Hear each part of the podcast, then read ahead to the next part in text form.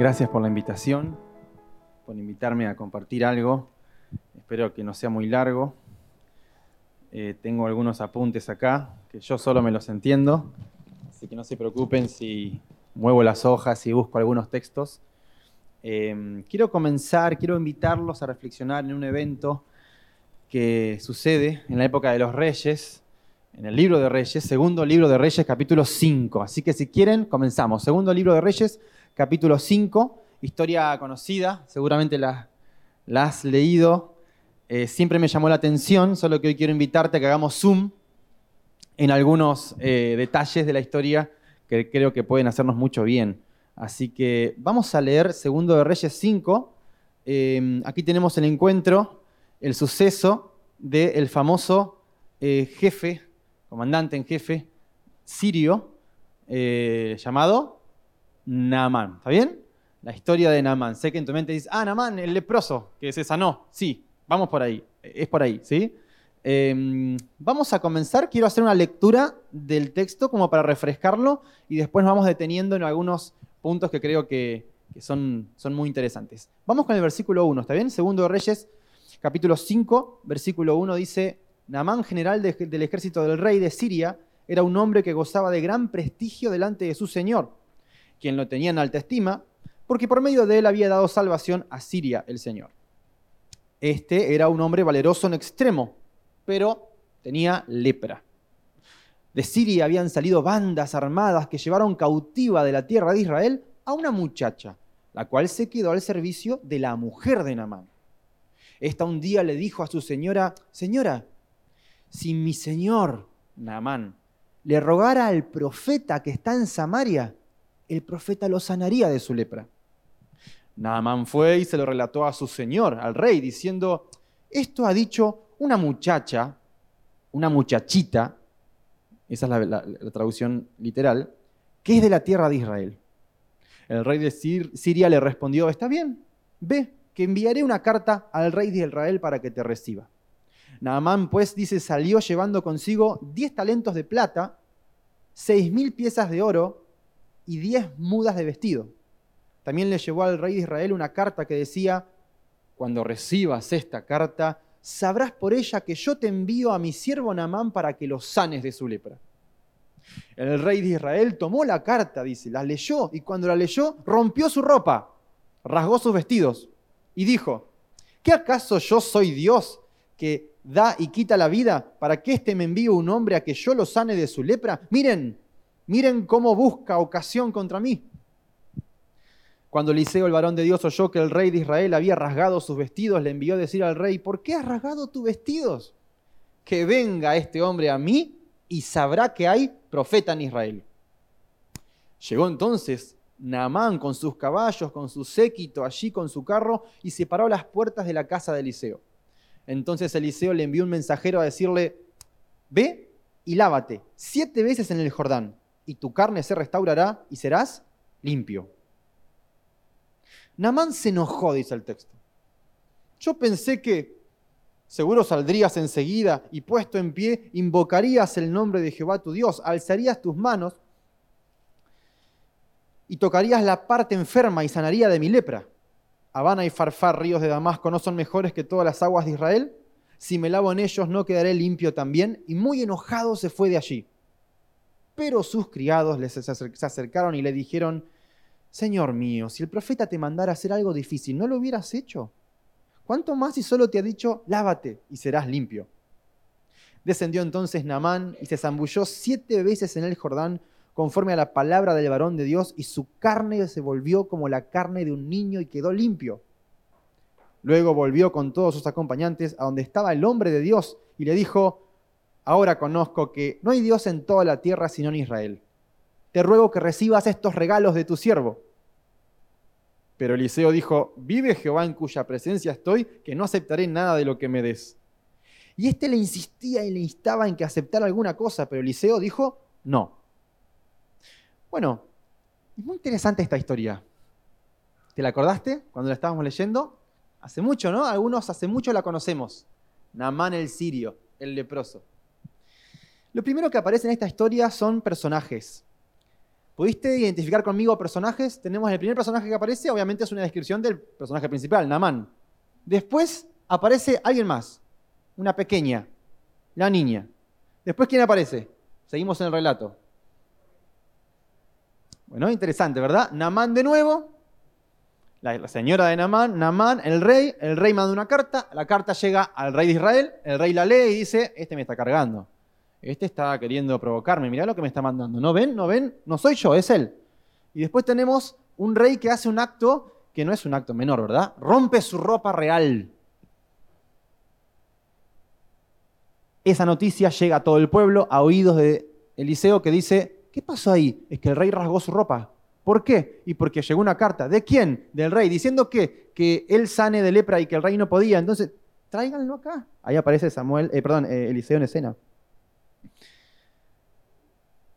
Naamán se enoja, aparece un siervo, otro siervo de Naamán. Naamán es sanado, Naamán regresa. Hay un capítulo más que es Giesi, pero no vamos a llegar a verlo.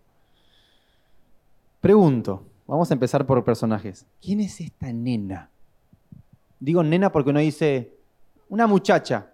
El texto en realidad dice muchachita, es más, es más jovencita. ¿Quién es? Porque todo empezó por ella. Y si no fuera por ella, la historia no se hubiera desarrollado. ¿Cómo puede ser? A ver, lo primero que yo digo es, ¿quién es esta? ¿Quién sos? ¿Han escuchado esa pregunta alguna vez? ¿Quién sos? Entendamos el contexto que nos da la historia. Esta no es una muchacha libre, es esclava. ¿Por qué es esclava? La arrancaron de su hogar y se la llevaron a otro lado. Ahí está, sirviendo las 24 horas. Siguiendo el movimiento de la mano de su ama, cuando la mano de su ama se mueve, ella está lista para servir. ¿Le gustará esa vida? ¿Estañará a sus padres? ¿Tiene la madurez suficiente para entender lo que pasa? No sé, el texto me dice que esa muchachita no está llorando en un rincón ¿Qué está haciendo? Cumpliendo su trabajo y las obras pequeñas o grandes que le están demandando. ¿Podría esta muchacha estar enojada con Dios? Podría decir, ¿por qué Dios dejaste? Si sos el Dios de Israel, si estuviste con Elías y sé que hay otro profeta que anda por ahí llamado Eliseo, ¿por qué? ¿Por qué me abandonaste? ¿Por qué estoy acá? Podría haber dicho, mira dónde estoy, esclava. Sin embargo, decide seguir confiando. Esto ya me está haciendo erizar la piel. No solo eso, no, solo en su corazón, sino que de repente ve una circunstancia y la, por favor díganme cómo lo hace, la interpreta y dice, esta es una ocasión para glorificar al Dios que yo conozco, que aparentemente parece que ahora parece que me abandonó. En sus providencias me dejó como esclava, pero es Dios y tiene poder. ¿Qué le voy a decir? ¿Me creerá? No sé, pero ¿quién es esta niña que habla con tal convicción que la mujer dice, ¿qué hago? ¿Le creo a esta, esclava o no? Y yo se lo digo a Namán, a ver, mira Namán, hay una, una esclava que habla con tal convicción, dice que si vos fueras y te encontraras y vieras cara a cara al profeta Eliseo, un profeta en su tierra, vos te sanarías. Ahora donde viene la parte de creer o reventar. Le cree a la mujer y va y habla con el rey. Y el rey escucha un relato medio inverosímil que dice, dice una esclava mía que hay alguien que, perdón, ¿quién dice? ¿Una esclava tuya? ¿Vos le crees a tus esclavos? ¿No querrá burlarse de vos? ¿No fuiste vos el que dirigió todas las incursiones y la trajiste raptada? ¿Vos crees que te quiere hacer un bien? Yo es lo primero que pensé, pero no, el rey también dice, qué buena idea, ¿sabes qué? Yo hago cartas y te envío, y es más, te doy plata, oro y vestidos para el fulano ese que te va a sanar. Y así empieza la historia. Hay alguien en un rango muy, muy abajo, en la mayor humildad, que sigue creyendo en Dios a pesar de las situaciones que le rodean. Esta semana hablábamos con Gaby, cómo está el país, la proyección que tenemos, los jóvenes que queremos ahorrar y comprarnos una casa, nuestros trabajos, nuestra capacidad de ahorro actual. ¿A dónde vamos a ir de vacaciones? Allá, ah, no, sí, allá no nos alcanza mucho, bueno, más acá. La realidad. Yo quisiera tener lo que tiene esta niña. Una realidad difícil, pero que finalmente no condiciona su fe, no la determina. Es más, su fe está determinando la realidad. Ella sigue mirando al cielo y creyendo en el Dios que está en su tierra, aunque ella está en otra, que puede moverse, aunque tal vez no se movió para ella, y con todo, contra todo pronóstico y marea en contra, ella dice, hay un Dios. A ver, nada puede movilizar tu fe. Puedes quedarte pobre, puedes estar enfermo, puede entrar a tu casa a robarte, pueden pasarte miles de cosas, pero finalmente el que sigue, el que puede elegir seguir creyendo sos vos. Hay algo que el enemigo no te puede quitar. Es tu fe y tu decisión. No te puede obligar. Puede llegar a intentar condicionar, pero él no puede quitarte tu fe. Recién escuchaba las preguntas. ¿Está en decadencia el cristianismo? Tal vez sí. Para otros cristianos, pero para vos no. Vos podés ser la piedra que se pone firme contra la corriente. Ah, esta historia es una historia, voy a, ir al punto. Esta es una historia de orgullo. De orgullo, Marcos, estamos leyendo que Sí, sí, vas a ver que en los personajes es tremenda la historia, porque hay una niña esclava allá abajo, en el más bajo escalafón, que tiene la humildad suficiente para decir, Dios tiene el control y la mano en el timón, no sé cómo, pero Señor, estás ahí. Y este hombre es un hombre encumbrado. ¿Podemos mirarlo un poquito? Vamos a hacer, dejar de hacer zoom en esta niña. Tengo más preguntas que noté acá. Dice, ¿quién le enseñó a esta niña a creer en Dios así? ¿Me puede explicar quién le enseñó esto? ¿De dónde aprendió? ¿Qué es la primera respuesta que te viene a la mente? ¿Cómo? Los padres. Ah, no quiero meterme en este tema porque no era el tema de hoy, pero ¿no son los hijos la calificación que reciben los padres en su paternidad? Alguno piensa, uy, mi hijo es muy terrible, no me digas eso. ¿No son los hijos el producto de la paternidad de los padres? Bueno, en ejemplos así decimos, sí, sí, por supuesto. Bueno, en otros ejemplos por ahí no tenemos ganas de decir mucho eso. Pero esta niña es así porque en algún lado la aprendió. ¿Y dónde vivió antes de que la raptaran? En la casa de sus padres.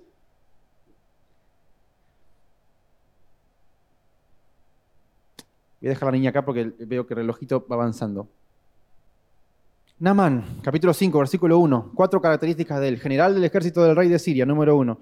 Hombre que goza de gran prestigio. ¿Sabes lo que es el prestigio? ¿Tenés prestigio? Y algo tengo, ¿no? Ah.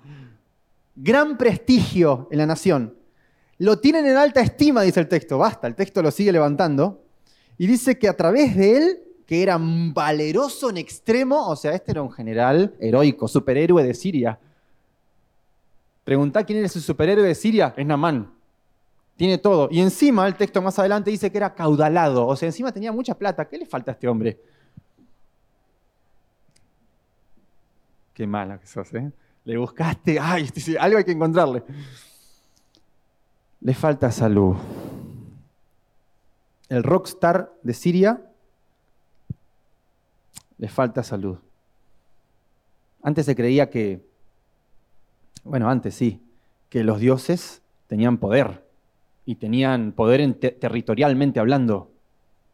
Entonces decirle a él que salga de Siria y vaya a otro lugar era como ir a otro lugar de otros dioses donde hay otros poderes. Es raro, no, no quiero, prefiero quedarme acá. Pero tiene que empezar a ceder su orgullo, su orgullo y sus prejuicios, y tiene que salir. Miren a Namán. Namán en su orgullo tiene que extender... A ver, primero, por favor, pónganse en su piel. Qué dolor, ¿verdad? La lepra. La lepra se manejaba diferente en distintos territorios. ¿Se acuerdan que la lepra, por lo menos en el tiempo de, de Moisés, cuando se sabía de esto, había todo un proceso, ¿verdad? El leproso tenía que anunciarse, no tenía que estar con gente, era quitado del pueblo, por lo general vivían en las afueras de la ciudad. En este caso, en algunas latitudes no, la lepra se seguía teniendo y de alguna manera la gente seguía, eh, este hombre seguía con su cargo, seguía a su manera. ¡Qué dolor! Porque tiene que empezar a esconder. Imagínense el primer día cuando se encontró la primera llaga. no, le tengo, no, tengo miedo de decirle, tengo miedo que me quiten el puesto, que me dejen sin trabajo y que el prestigio que tenía ahora me consideren como un maldito más. Pero esto no es todo. Miren cómo el plan de Dios es quebrantarle el orgullo a este hombre. Ahora va con cartas y contento. Este es un general, está acostumbrado a dar órdenes, todo el mundo marcha al ritmo de su tambor. Entonces, este hombre llega a Israel, trae la carta y se encuentra con alguien que también es muy orgulloso. ¿Con quién? Con el rey. Imagínense la vulnerabilidad de este hombre. Dice, bueno, rey de Israel, traigo una carta del rey de Siria. Y el rey de Israel lee y dice, ¿pero quién soy yo, Dios, para que me vengan con esto? ¿Acaso puedo yo curar la lepra? Tu rey está buscando ocasión contra mí, me estás provocando, ¿no? Llévate esto, por favor. Ah, qué dolor, miren, miren qué vergüenza. Y rompe su... O sea, ¿vienen el show? ¿Saben que me dan ganas de entrar al, escenario y decir, ¿qué te pasa? ¿Qué? Vamos a... A ver, te están pidiendo ayuda. No conoces nadie que haga milagros, ¿no? En tu historia de vida no viste ningún milagro. Dios no hizo nunca nada. Y aún había un Eliseo que un día desapareció. Hasta ese me acuerdo. Porque evidentemente en la mente del rey, perdón, Elías, en la mente del rey no está Eliseo acá. Tal vez se acuerde de Elías, algún Elías que anduvo. Pero ¿por qué? Yo le pregunto, porque el rey no dice, mira, lo que me pedís es imposible para los hombres, pero posible para Jehová. Yo no estoy muy bien con Dios, ¿sabes? Pero hay uno que sí, se llama Eliseo y tenés que buscarlo afuera de la ciudad, lleváselo a él. No, ni siquiera eso hace este rey. ¿Saben qué hace? Ay, me están provocando, ¿cómo puede? Este rey tiene tanto orgullo y tiene tan, está tan lejos de Dios que sus prejuicios le ganan. Este rey cree que Dios lo abandonó. ¿Por qué te digo que cree que Dios lo abandonó? Porque Siria no deja de invadir Israel y llevarse gente. Él ve de repente que Dios no obra y dice, Dios no está. ¿Qué susurro más nocivo para el alma y para la vida espiritual que te digan, Dios no está? No hay cosa más horrible de escuchar y a veces lo decimos nosotros y a veces nos lo dice alguien más. Te pregunto, ¿has pasado alguna vez, y yo creo que sí, esta pregunta es media... si has vivido lo suficiente, te has encontrado con el dolor en algún momento. ¿Pasaste por alguna vez por un dolor fuerte? ¿Clamaste por algo que parece que Dios no responde? No llega ese susurro diciendo, Dios no está, ¿por qué no te responde? Esta historia es maravillosa. Número uno, porque habla de orgullo y de humildad. Y número dos, porque lo primero que te dice es, Dios sí está. El rey te puede decir, ¿dónde? Dios sí está. Te lo puede decir una niña que está allá y te lo va a decir ahora Eliseo, pero de una manera que a Namán no le va a gustar. Prepárense para esto. Seguimos. El texto sigue avanzando y menciona que, em, versículo 8, Eliseo, el varón de Dios, le llegan las noticias. Habrá salido en el diario. El rey se rasgó las vestiduras. Escucha las noticias que el rey había rasgado sus vestidos. Que había rasgado sus vestidos es un, es un, punto importante. Evidentemente se hizo conocido en todo el reino. Pobre Namán que había venido en medio este, eh, encubierto y al final se conoció todo lo que él quería hacer. Dice el texto, ¿por qué el rey rasgó sus vestidos? Que venga a mí y sabrá qué cosa. ¿Qué dice ahí? Que sí hay profeta, que Dios no se fue, que Dios no está, aunque parezca que se fue. Que sí hay profeta, venga, que venga para acá. Y esto es muy interesante, versículo número 8. Eh, Llegan a Man con sus caballos, con su séquito. Eliseo tenía siervos. Uno de los siervos que conocemos es Giesi, ¿sí? No dice que fue Giesi el que salió a hablar con, em, con Namán, pero dice que tenía, tenía siervos. Yo quiero estar un ratito en el, lugar del siervo de, de Eliseo. Se escuchan los caballos, se escuchan, imagino, los anuncios, las trompetas. ¿Quién viene? El comandante en jefe sirio.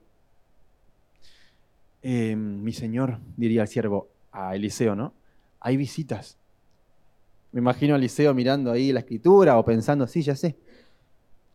Bueno, mis señores están allí, vaya a recibirlos. No, no voy a salir. Mi señor, según los protocolos reales, un miembro, un notable de Siria viene, los protocolos reales dicen que por lo menos usted debería salir por una cuestión de... No voy a salir y vas a salir vos y le vas a decir, anda al río Jordán y metete siete veces y será limpia tu carne, serás sano. ¿Saben que si vos le hablabas de una manera no correcta a un tipo tan encumbrado, el tipo podía ser, ¿y vos quién sos? ¿Quién es este mortal que se digna hablarle así a alguien tan encumbrado, de alta estima y con tanta fama en Siria? Yo le hubiera dicho a Eliseo, Eliseo, yo te banco en todas, ¿eh? estoy acá como tu siervo, pero esta no, esta no te la cumplo. Salí vos. No, el texto menciona que sale, este plan de Dios, ¿verdad? Para acercarse al corazón de Naamán. Sale y le dice, dice el profeta lo siguiente, ve al Jordán, lávate siete veces y serás limpio. Solo imaginen la cara de Namán. Esto es humillante. Número uno, es humillante que el profeta no me salga a recibir. Yo calculé la distancia, intenté calcular la distancia en Google Maps de Siria hasta la capital de, Israel, que era eh, Samaria. ¿Lo puse acá el número o no? Sí, lo puse acá. ¿Quién sabe cuánto hay? ¿Cuántos kilómetros son? 244. O sea que el Namán, enfermo y todo, se vino 244 kilómetros. En ese tiempo no me pidas que haya asfalto, ni calles, ni... Y tampoco hay auto, o sea que vino un carro. En auto ahora mismo, si haces el viaje de 244 kilómetros, porque no es en línea recta y hay un montón de... y tenés que pasar por varios lugares, son cuatro horas, son tres horas y 58 minutos según Google Maps. Hoy. En auto. ¿Cuánto habrá sido en carro? Yo calculé, busqué en Google, Google ah, Google siempre te da Velocidad máxima de un carro tirado por dos caballos. Después busqué otro tirado por más caballos, pero obviamente este hombre es un notable, habrá venido con la Ferrari más importante del momento, así que yo calculo que habrá tardado siete horas y monedas en llegar. Todo el camino diciendo qué va a pasar. Sus consejeros diciendo, Señor, ¿qué va a pasar? Obviamente, tengamos en cuenta que hizo escala primero en el palacio real y no encontró el profeta. ¿Dónde está el profeta? Es que el profeta es humilde. Te conté que esta era una historia de orgullo y humildad. El profeta no vive en el palacio el representante de Dios en la tierra vive más lejos, allá en el monte. Así que este hombre tuvo un chasco allá y de chasco allá hizo más kilómetros para ir hasta donde estaba Eliseo. Y cuando llega, Eliseo no lo recibe. Y le dice humillantemente, le ordena, anda a lavate el Jordán. Pará, amigo, primero, ¿sabés quién soy yo? ¿Cómo me das una orden? A mí nadie me da órdenes. Bueno, este hombre que representa a Dios, sí y te dice, anda al abate. Número uno, no me recibís. Número dos, me das una orden. Número tres, me decís que haga algo humillante. ¿Qué cosa? Metete siete veces en el agua. Y en un lugar humillante, porque el Jordán, por lo menos por las fotos que hay del Jordán, no sé si has visto un río así, yo creo que sí, imagino que lo sí, es turbio, no es cristalino. Por lo menos el río más cristalino que vi en mi vida es el río Aluminé. No sé cuántos conocen ese río, en Neuquén, pero cristalino real, ¿eh? Vos te parás arriba y ves así el fondo y los peces ahí. Es hermoso. Te dan ganas de tirarte, aunque allá el agua es fría. Pero otros ríos más complicados y turbios, los he visto, he visto algunos en el norte del país, que vos los ves y no es que hay piedritas y riberas lindas y vergeles. El riachuelo. ¿Podemos tomar tu ejemplo? Vos me estás... O sea, está loco este tipo. El texto nos, nos regala una emoción de Namán. Se enojó. ¿Te has enojado alguna vez? Se enojó. Tremendo viaje, tanto venir. Era un chasco, era una mentira todo esto. Chao. Y se va. Y se va. Y dice el texto, ¿a dónde se va? No se va para el Jordán, se va. Este hombre está buscando una sanidad. Y Dios lo conduce a su representante en la tierra. Pero este hombre quiere que Dios responda en sus términos, a su manera a mi molde. Y si no es así, no quiero nada. ¿Cómo se llama esto si no es orgullo? Yo soy el que dicta los tiempos, yo soy el que manda y el que ordena. Así que vos, como todo el mundo en mi alrededor, vas a tener que bajar y hacer lo que yo te digo. ¿Y sabés qué me hace pensar esto? ¿Cuántas veces yo fui así? ¿Y cuántas veces el orgullo, tal vez como Namán, si es que Dios no hubiera mandado otro siervo a hablarle, le hubiera hecho perder todo lo que Dios quería darle, tantas cosas buenas como por ejemplo un milagro de sanidad. Y cuántas cosas buenas Dios quiere darme a mí, te quiere dar a vos, y nuestro orgullo es, un muro inquebrantable que no permite que Dios pueda moverse con libertad y orquestar todas sus providencias en tu favor. El texto sigue avanzando y en el momento yo digo, Namán, no, Namán, por favor, haz lo que te dice el profeta. Pero hay algo ahí, algo que no le deja ver la realidad. Maldito orgullo.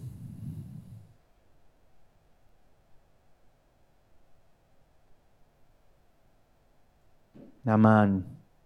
Según el versículo número uno, sos un hombre valeroso en extremo, según la Biblia, ¿no? Namán.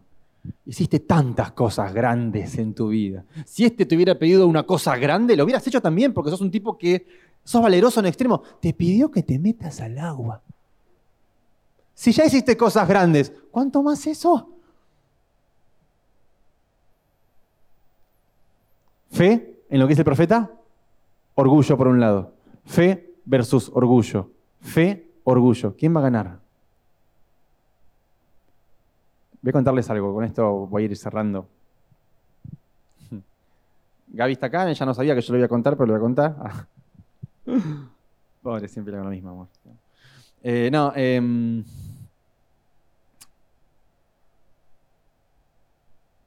cuando nos casamos y empezamos nuestra vida de casado, los primeros años, los que están casados saben lo que son los primeros años, donde estamos como ahí amoldándonos.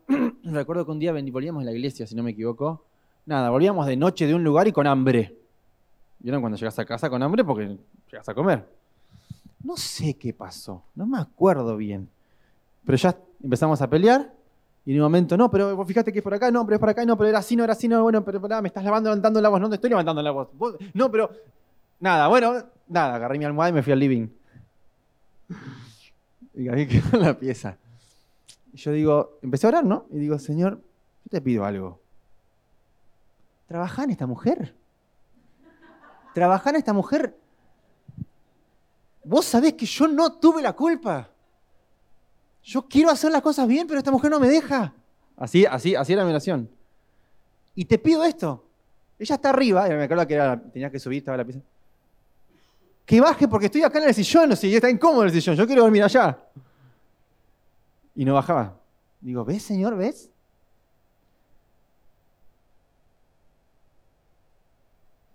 Pobre Gaby, no sabía que me estaba pasando todo esto allá abajo, ¿no? En el living. Entonces en un momento siento lo que Dios le dijo a Namán. Ve y lávate en el Jordán. No es que me dijo eso, Dios, ¿no? Pero me dijo algo que yo dije, nada, eso no, me pidas a mí, pedíselo a ella, a mí no. Yo sentía que Dios me decía algo que iba en contra de mi ego. ¿Saben lo que Dios me decía en ese momento, lo que yo sentía? Les va, a parecer raro, pero sentía esto. ¿Tenés hambre, no? Sí, señor. Encima de enojo tengo hambre. Ella también tiene hambre, ¿no? Sí, bueno, anda a cocinar y lleva la cena ahí arriba. ¿Me estás cargando? Yo no fui el que se equivocó acá. Y encima me está diciendo que me ponga a cocinar, que haga una cena y lleve arriba. O sea, Número uno, no lo voy a hacer. Número dos, cuando me vea llegar con la cena, decir, este es un tipo loco, se acaba de ir al living y a de la cena, ¿qué querés? Y estoy ahí luchando, luchando, luchando. Y ya veía que la noche avanzaba y digo, esta noche va a terminar yo acá y mañana hay que seguirla después a la mañana, en el desayuno, toda esta cuestión. Y dije, vos estás loco, Señor, me parece a mí, pero voy a hacer lo que vos me decís, me voy a ir al río, Jordán. Nada, no sé qué hice, fideo con queso, no sé qué hice. Rapidito algo ahí, exprimí una naranjita. Y empecé a subir la escalera y dije, ¿qué estoy haciendo? ¿Qué estoy haciendo? Y fui, abro la puerta. Yo esperaba un almohadazo en la cara, pero no. O sea, abro la puerta, Gaby estaba ahí, durmiendo. No sabía cómo decirle, porque yo estaba como acostada. Y dejé la, la, bandeja ahí en la mesa, en la mesa de luz. Amor. Tocó el hombro. Amor. Amor, perdóname. Todo lo que estaba haciendo no lo quería hacer. Porque iba en contra de mi ego. Yo no sé dónde te criaste vos. Yo me crié en un hogar difícil. Y por muchos años no supe, mientras crecía, cómo se debe tratar a una mujer. Porque en mi casa no lo llegué a ver bien. Con el tiempo mis papás se separaron problemas, violencia. Para mí lo que estaba haciendo, lo que Dios me pedía que haga, era como de dominado.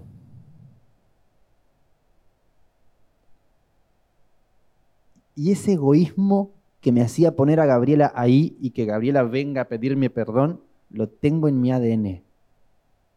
Es una herencia que no pedí, pero está. Y en momentos de enojo, ese orgullo se va a las nubes. Y Dios me estaba diciendo, mira, capitán de tu alma, al Jordán. Y yo le decía, pero que ella baje. Normal le decía, pero otros ríos son mejores como el Jordán. ¿Querés que me humille? ¿Me querés ver tirado ahí? Yo solo te digo, dice Dios, que cuando me entregues tu corazón y me dejes guiarte, y quites y pongas el orgullo de lado, van a pasar cosas maravillosas en tu vida.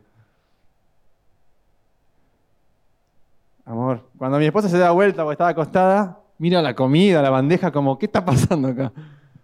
Perdóname. No, perdóname vos, no, perdóname vos.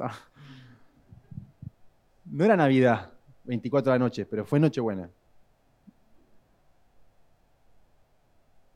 Como tantas otras noches buenas que me perdí porque otras noches ganó mi orgullo. Y no fui a bañarme al Jordán. Y amanecí en el living. Y tantas otras noches que cuando yo no tenía el valor ni la fuerza espiritual para avanzar, Gaby sí. Y Gaby iba al Jordán. Y Gaby venía y me pedía perdón, aunque yo me había equivocado. Entonces yo hoy quiero invitarte a que puedas ir al Jordán allá en tu pieza a la mañana, cuando empieza el día, que puedas ir hasta abajo, porque es ahí donde suceden las cosas maravillosas. Es ahí donde sucede la transformación. Quiero cerrar con esta cita. Miren lo que dice acá, la obra de tu vida es la entera renuncia al yo, humanamente imposible. Ningún hombre puede quitarse el yo por sí mismo. Solo podemos consentir que Jesús haga esta obra. Entonces, el lenguaje del alma debería ser este. Señor, ven, toma mi corazón, porque yo no te lo puedo dar. Es tuyo. Manténlo puro, porque yo no puedo mantenerlo por ti. Sálvame a pesar de mi yo débil y distinto a Cristo. Ven, Señor, moldéame, fórmame, elévame a una atmósfera pura y santa, donde la rica corriente de tu amor pueda fluir por mi alma.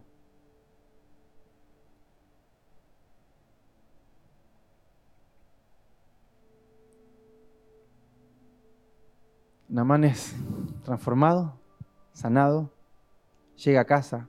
Podemos imaginar un poquito, la esposa lo recibe, lo palpa, le ve la cara, lo inspecciona de una manera y Namán dice algo. Casi, casi que no llego a ser sano. Pero no sabes lo que me pasó. Me tuve que meter al río siete veces. ¿Cuál río? Jordán. ¿Al Jordán fuiste? Sí, ahí. Cuando me humillé, Dios obró. Dios no se fue de Israel. Está allá. ¿Podés creer que estas cosas que ese Dios hace, el pueblo no las ve, ni el rey las ve? Pero la vio una niña humilde acá, en casa la vio un hombre humilde que fui a ver, llama Eliseo, que es tan humilde que ni me aceptó los regalos que le quería dar, no me aceptó la ropa, no me aceptó los talentos, no me aceptó la plata. Parece que este Dios tiene seguidores que son humildes. No están intoxicados por el orgullo que nos hace perder tantas noches buenas.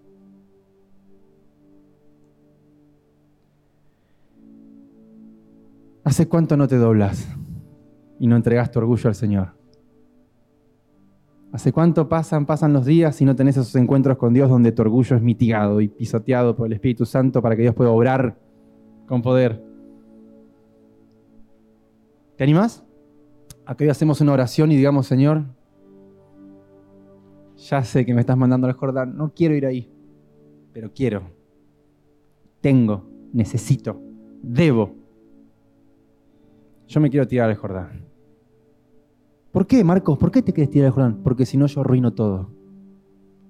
Arruino mi trabajo porque soy un egoísta en el trabajo. Y en el trabajo busco a ver cómo puedo pisotear a los demás y subir y subir, porque eso hace orgullo. Arruino mi hogar porque me peleo, porque subo mi tono de voz, porque maltrato a mi esposa y porque si quiere perdón que venga ella. Arruino mis relaciones, mis amigos, no aplaudo sus éxitos, los envidio por dentro porque soy orgulloso. Qué horrible que es el orgullo.